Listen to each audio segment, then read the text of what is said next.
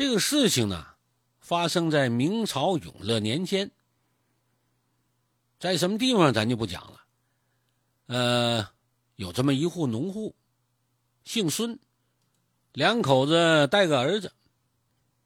这儿子呢叫孙祥，老爷子叫孙谦，他老娘啊姓黄，叫黄氏。自己家呢有田地，有耕牛，小日子过得不错。这个孙祥啊，就那儿子，有个青梅竹马的女友，啊，同村的一个小姑娘，特别漂亮，而且很贤惠，叫什么呢？叫婷婷。这俩人结婚了。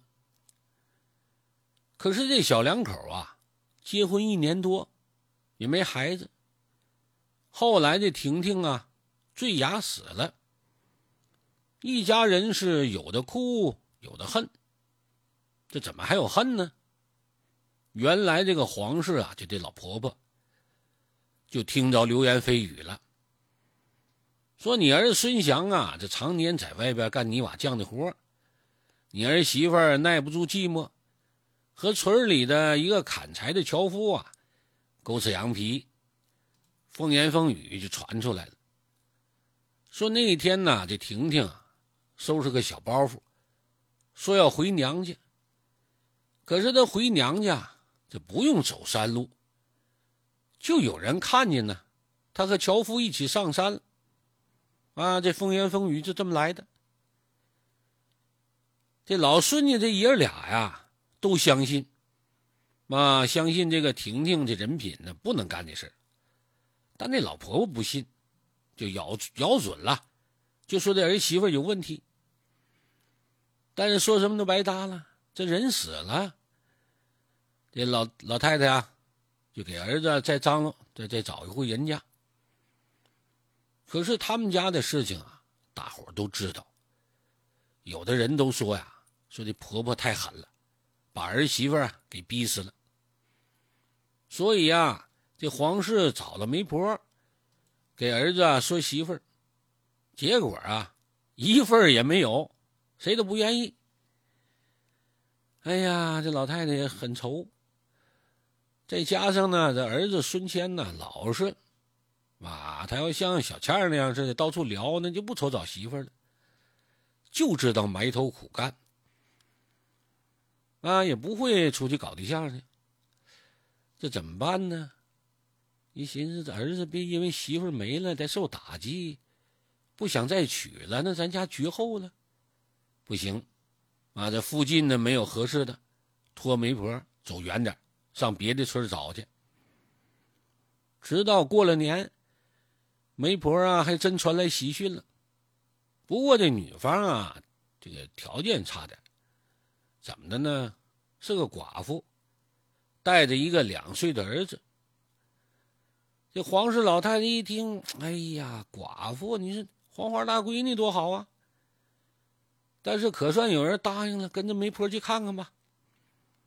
这黄氏到那人家一看呢，这何氏啊，这小寡妇啊，长得真俊啊，瞅着家里外头窗明几净的，院扫倍儿干净啊。这女的是过日子人，瞅那小孩啊，也挺好看的，哎。胖胖乎乎的大眼睛，敦敦实实的。老太太一想，这也行！我不但有儿媳妇了，我直接我就抱上孙子了。不过这个何氏啊，就那小寡妇，提出条件了，说什么呢？公公婆婆呀，跟大伯哥一起过，他领着儿子啊，相依为命的，要二十两银子啊，作为彩礼。防止以后嫁过去啊，受欺负或者被赶出来了，到时候再想回去啊，可回不去了。啊，这这得有钱呢，把儿子养大了，说我嫁你行啊，这你不要我把我撵出来了，我我还能回大伯子呢，行吗？那不能啊，给我点钱，让我放心。这个黄氏一听也有道理，不二十两太贵了，十两吧，十两就十两吧。可是就十两银子，那他家一下拿不出来，啊，这数就跟现在十万似的，不是谁家都能拿出来的。老太太把儿子叫回来了，晚上一起商量吧。结果啊，这儿子啊坚决不同意。啊，我不娶，我那媳妇死了，我我得给她守节。可是架不住老太太一哭二尿三上吊啊，儿子也孝顺，没招，同意了吧，投降了。哎呀，同意是同意啊，没钱呐。老太太一听没钱，家里那头老母牛不下个小牛犊吗？已经可以耕地了。这老母牛啊，也岁数大了，也耕不动地了。这卖了不就有钱了吗？爷俩一听呢，也没招啊。老太太横啊，听他的吧。商量好了，第二天呢，就准备去卖那头老母牛。也不知道怎么的，这牛是听懂了还是咋的？这老母牛啊，就哞哞直叫啊，搁脑袋撞墙，搁脚刨地啊，闹得挺凶。一家三口赶紧到牛棚看看吧。借着月光一看呐，那老牛那眼泪啊，哗哗的淌啊。孙谦一看。哎呀，这老母牛在我们家待十几年了，勤勤恳恳，小牛犊都下好几个了。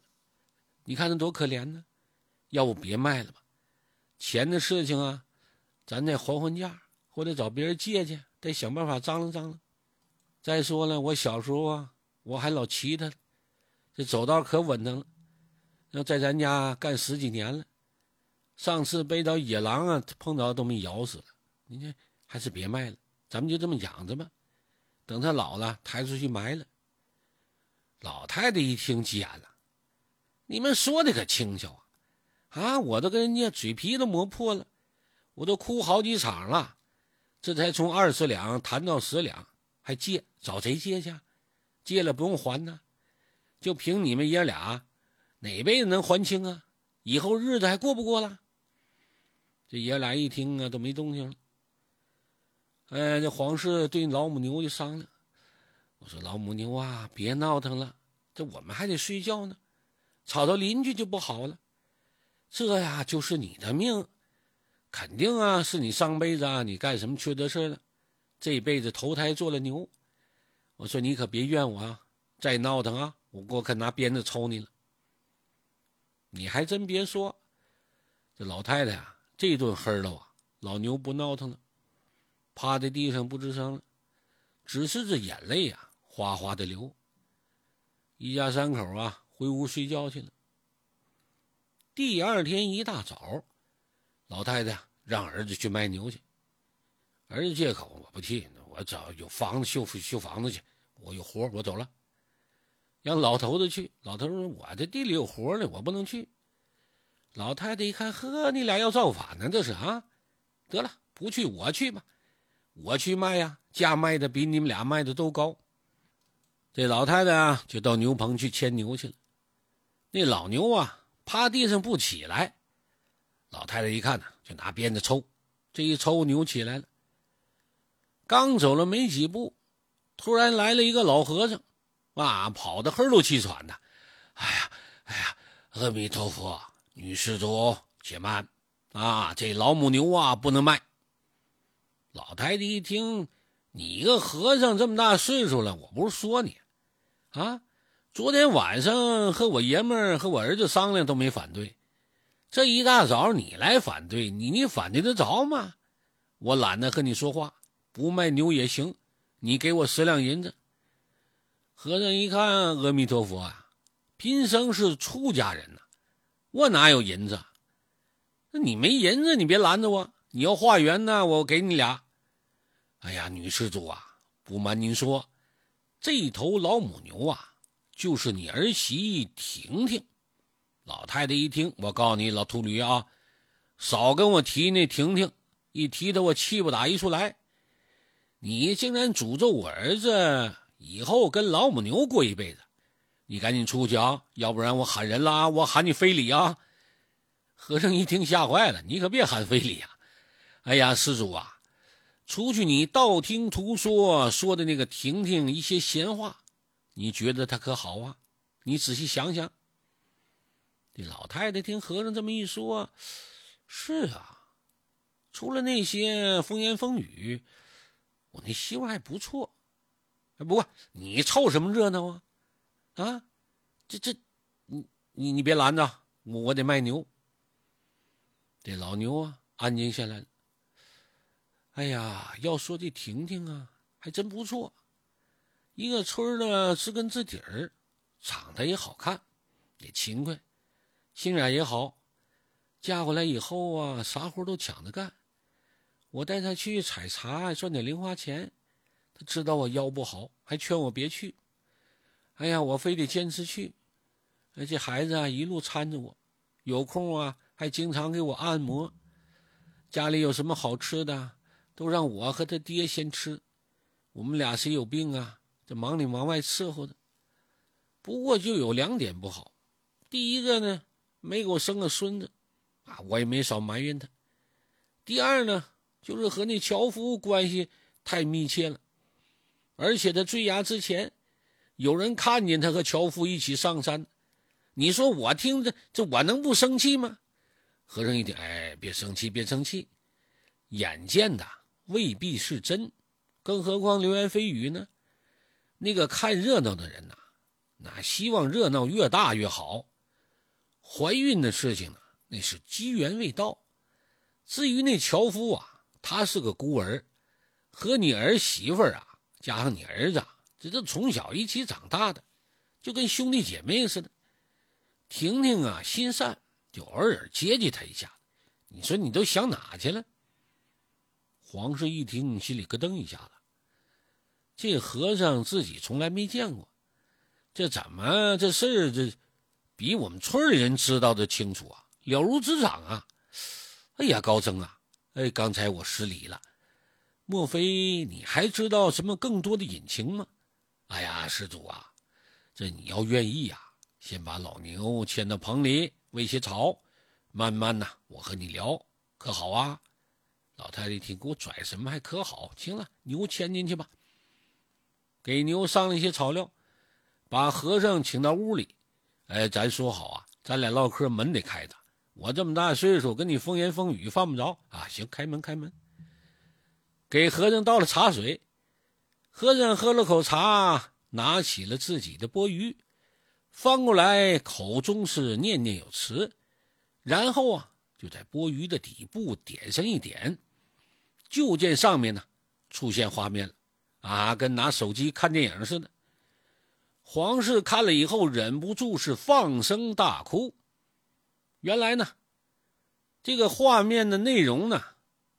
不带声音的啊，这高僧啊就给解释啊，情况是这样的：说那天呢，你儿子孙祥外出不在家，婷婷做好了晚饭，你和你爷们儿吃过晚饭以后啊，这婷婷不说了吗？娘，你腰不舒服，你坐着歇会儿，我收拾碗筷。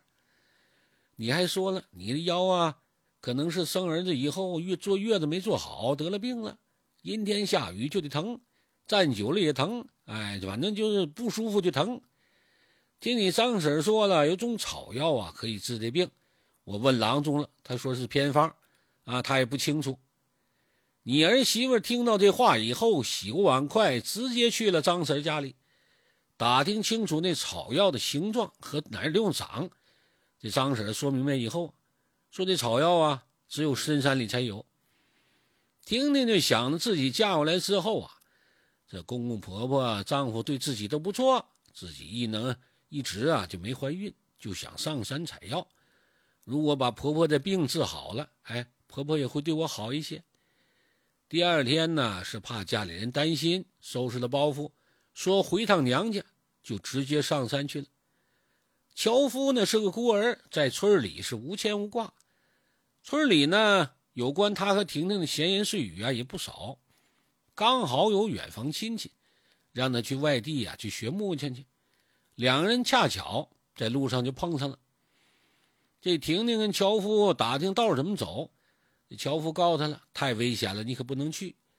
可是这婷婷啊，仍然坚持说到山脚下看看，不往深山里走。樵夫一看有人朝他们看过来了，为了避免这谣言，就先走了。婷婷到了山脚下就没有找到草药。结果啊，就进了深山了，攀着悬崖去找药，结果掉下来了。他的魂魄不甘心呐，也舍不得家人和相公，所以呀，不愿意离去。我呢是碰巧路过，看到这魂魄呀到处游荡，掐指一算，了解到内情，知道这婷婷善良，就将这魂魄呀放于钵盂之中，想要替他超度，投胎到一个好人家。可是连续超度了几天，这婷婷的魂魄呀还是不愿意离去。有一天，这高僧我呀犯困了，我眯瞪一会儿，他的魂魄就偷跑回去了。看了相公以后，偷偷的流泪。他一瞅啊，这相公日渐憔悴，他想多留一会儿，结果遇到夜叉了。他不想被抓，就跑到后院了。刚好那老母牛啊被野狼咬死了。这婷婷的魂魄呀，一见逃无可逃，直接啊进了老牛的身体。所以说啊。这老母牛就是婷婷。这老太太知道儿媳妇坠崖死的真正原因呐，可心可后老悔了，忍不住跑到牛棚，抱着老母牛是放声大哭啊。老母牛也是眼泪直流。高僧一看，哎，这行了，别哭了，知错能改，善莫大焉。你知道你错在哪儿了吗？老太太啊，是真的，我不应该儿媳妇没怀孕呐，我就埋怨她呀，我不该听那闲言碎语呀，我不该不相信呐，我的身边啊，这个好儿媳呀。高僧一看还有呢，皇室叹了口气，哎呀，高僧啊，明鉴呐，我知道瞒不了你，我平日里呀，听那些妇人就笑话我们不能抱孙子，我就埋怨的婷婷，甚至啊。就我们俩在家的时候啊，我就老打他骂他，哎呀，这都我不对，我错了，我愿意改，求高僧你成全。若是我儿子和相公知道这婷婷的死因，我可怎么面对他们呢？求高僧啊，务必想办法，让我儿媳婷婷变成人形。您让我做什么都行。高僧一看，阿弥陀佛，哎，人心换人心，岁月识人品。婷婷如此好的姑娘，因为你这么对待她，她想讨好你，这才因此丧了命。你呀，有着不可推卸的责任。你当真愿意悔改了吗？啊，我愿意，我愿意，你让我干什么都行。那好，既然如此，从你家到山脚下的寺庙约有十里路。现如今呢，我暂住在那里。你要有心呢，十步一叩首。到达那寺庙，我呢或许有机会挽回现在的局面。皇上一听有点犹豫，这我能行吗？我磕头那还不得散架呀？哎呀，高升如此一来，岂不是大家伙都知道了？这有没有别的就秘密一点的方法？呵呵，背地里犯的错要明摆着忏悔才对，才更显得你有诚心和决心。你要不愿意去呀？贫僧就此别过，你继续让儿子娶那合适吧。只不过，真相总有浮出水面的一天，你考虑考虑吧。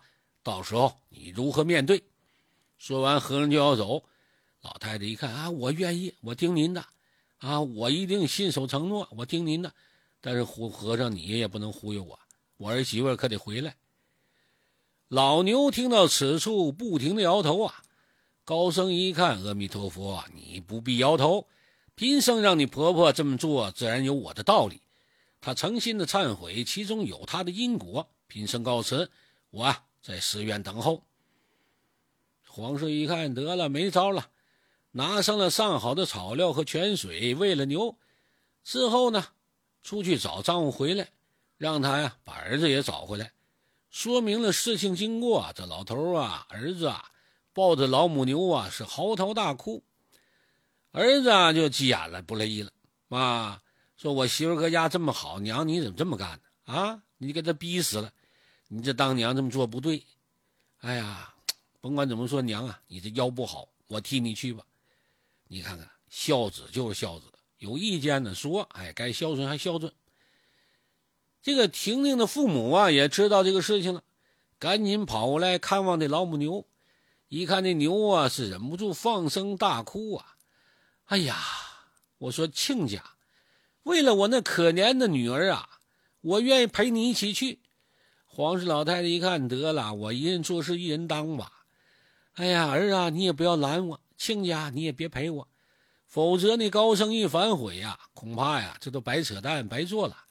这件事情啊，要替我保密，以免传出去啊，对老母牛可不好。也就是对着婷婷不利。第二天，这黄氏就履行了承诺。虽然围观的人挺多呀，他也很辛苦啊，那腰疼的都直不起来了，几次都想放弃了。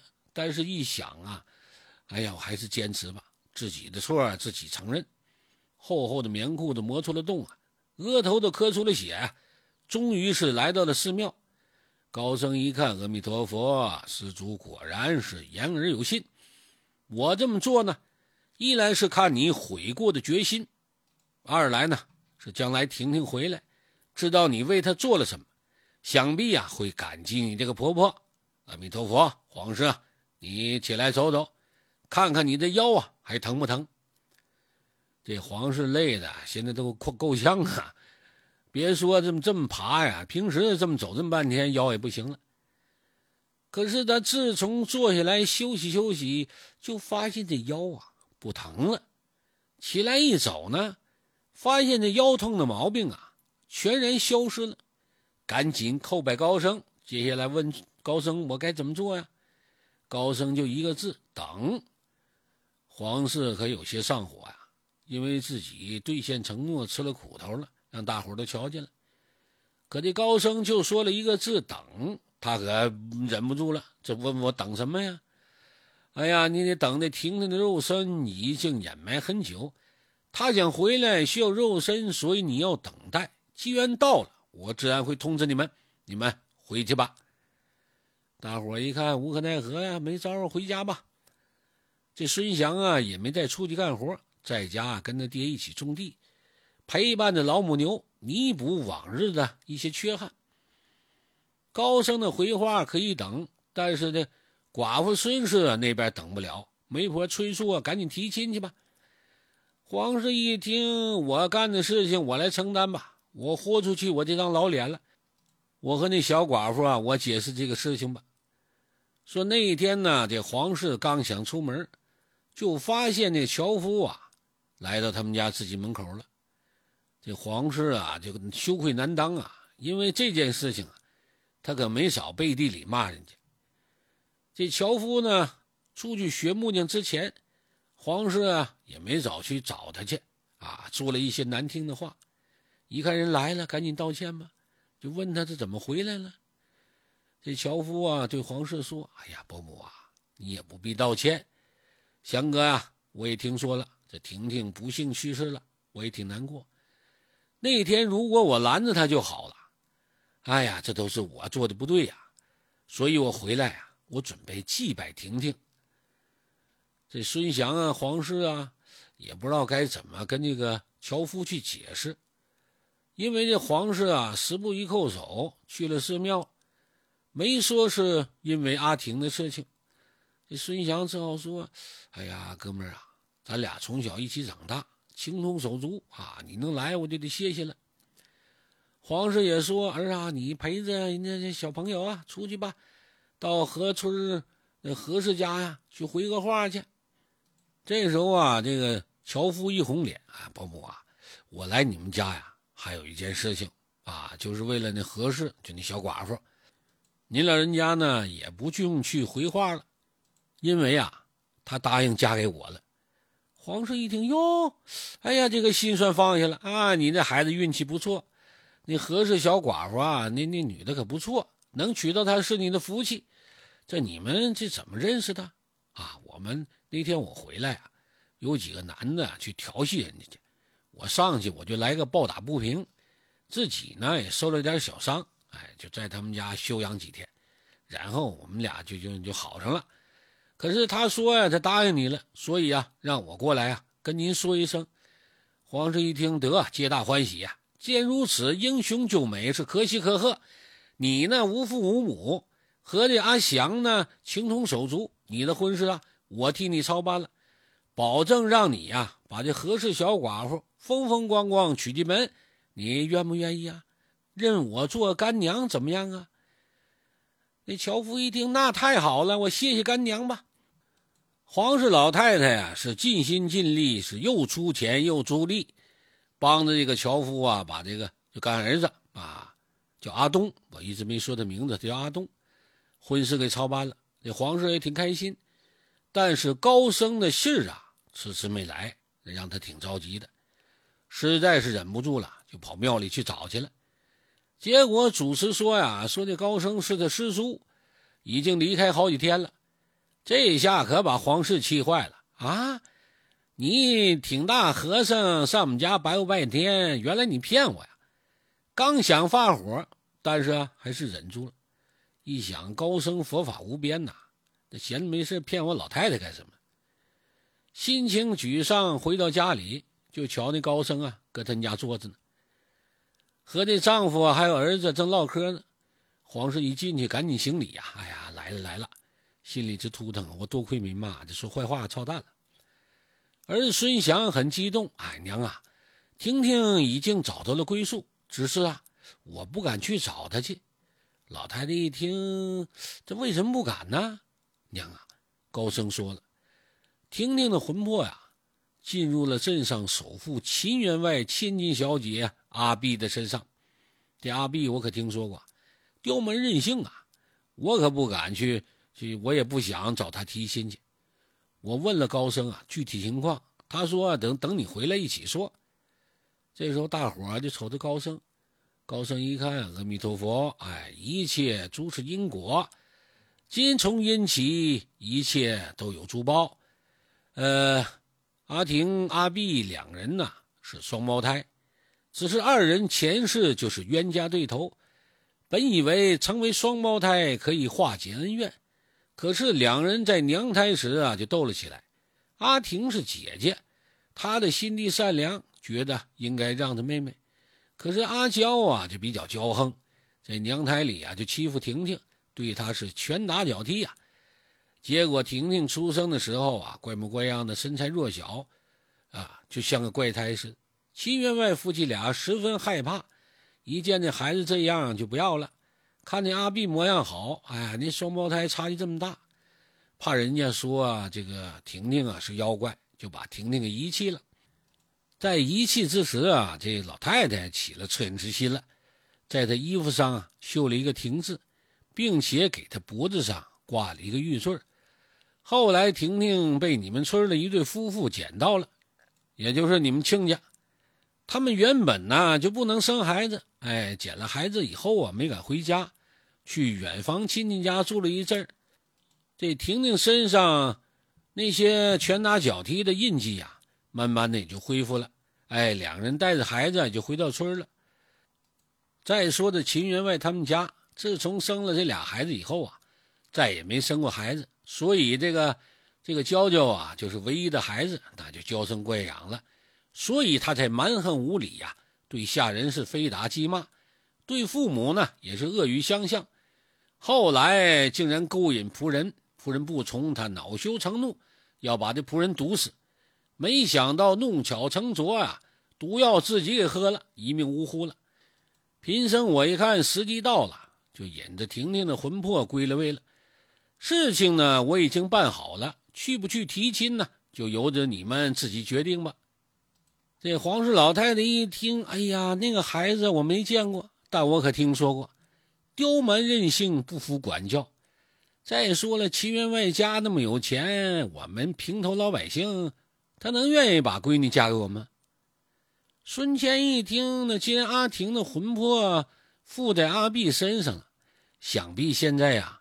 那阿碧也应该是知书达理，还是我们那个贤惠的儿媳妇儿。只是秦员外呀，这个我们该怎么说服他呢？还请高僧啊多指点指点。你看那老头还是挺明白的，得问到底怎么办呢？儿子孙祥和老太太一听一家之主都这么说了，都相信呢。现在的阿碧呀，不是原来刁蛮任性的了，而是温文尔雅、特别贤惠的阿婷了。一起呢，求高僧相助，你给出个主意吧。可是高升说这件事情自己已经做到仁至义尽了，剩下的就得靠你们自己了。那我不能都办了这事儿。哎呀，大家苦思冥想，突然老太太想起来，玉坠儿，哎，玉坠，阿婷随身携带的玉坠，我看着挺值钱的，我怕她弄丢了，我让他交给我保管。他不愿意呢，还说是出生时候带来了，后面有个亭子。后来啊，我就跟他吵一架。我都对他动手了，不给我我削你！上去我就抢过来了，这这我我我这就取回来。儿子，你带着这个去秦员外家，你去相认去，看看能不能行。高升一听，笑着点点头，起身告辞。一家三口跪倒在地，叩头谢高升大恩大德，想挽留高升住几天，哼但是高升啊突然消失不见了。高人嘛，能在你家吃啥呀？黄氏老太太赶紧将这个婷婷的养父母请过来，把这事一说。他们一听说这孩子有了新的气数啊，也是高兴。这孙祥呢，背了薄礼，壮着胆子就去了秦府。因为这件事情啊，谁去都没用啊，但就是他应该做的事情。见到秦员外和秦夫人以后，这秦员外心里直犯嘀咕，因为什么呢？因为他那姑娘咽气以后又活过来了。除了模样没变啊，这其他的完全变了，另外一个人了。总说自己是阿婷，说有相公。这老两口觉得这孩子疯了，这是啊，这毒药给毒疯了，得了癔症了啊，怕他出事就把他关起来了。孙祥就把那玉坠拿出来了，把这个事情的经过呢是一五一十讲的明明白白。秦员外加上夫人一听啊，痛哭不止，是懊悔不已呀。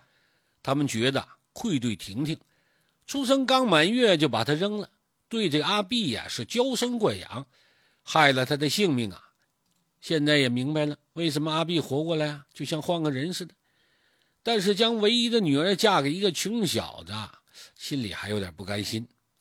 孙祥一看，老爷夫人呢，我和您的女儿啊。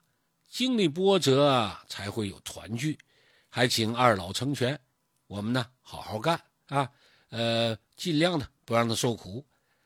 夫人一看，老爷这孩子多可怜呢，我们呢就没做到父母的义务啊。现在就别拆散人两口子了，你说吧，是不是这回事啊，老爷？秦外一听，嗯，也是这么回事哎呀，我们家就这么一个闺女，我打算呐招个上门女婿。不过现在算了吧。不过我有一个要求，你们将来有了儿子，呃，其中一个啊得跟我们姓秦，你愿不愿意啊？孙祥一听，不愿意也不行啊，愿意吧。就这么的，他和婷婷啊就得以重逢，是相拥而泣。对外呢，这是宣称和阿碧成亲了，以免外界觉得这事情过于诡异，到时候风言风语的不好。那头老牛呢？在阿婷的魂魄离开之后，是寿终正寝。一家人为了感谢他啊，就把他埋在山上。没过多久，这阿婷怀孕了。怀孕之后，生下一名女婴。这小孩脖子后面啊，有一块牛角形的胎记，取名啊叫孙妞。后来呢，阿婷为孙祥啊又生了三儿两女。孙祥呢又帮着秦员外打理生意。熟悉以后啊，就全部接管过来了，一起孝敬老人、教育孩子啊，积德行善、周济穷人。而黄氏和阿婷的婆媳关系呀，情同母女，一家人过上了幸福的生活。哎，这就是一段故事讲完了，给我也累够呛。